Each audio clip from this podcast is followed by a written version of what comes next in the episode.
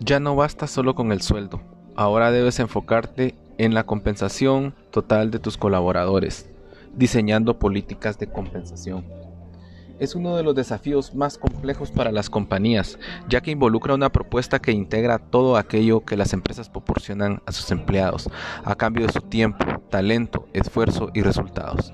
En términos generales, se compone por elementos económicos o financieros, ya sean de retribución directa como el salario o la retribución indirecta como los beneficios sociales, y los elementos no económicos intangibles que engloban el reconocimiento, la flexibilidad horario, el poder de decisión y los planes de carreras, entre otros muchos aspectos.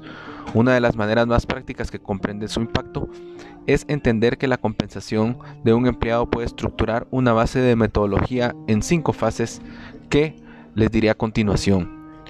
Como fase 1, un análisis de la descripción de cargos. Como fase 2, la comparación con mercadeo, mapeo y análisis de estructura organizacional.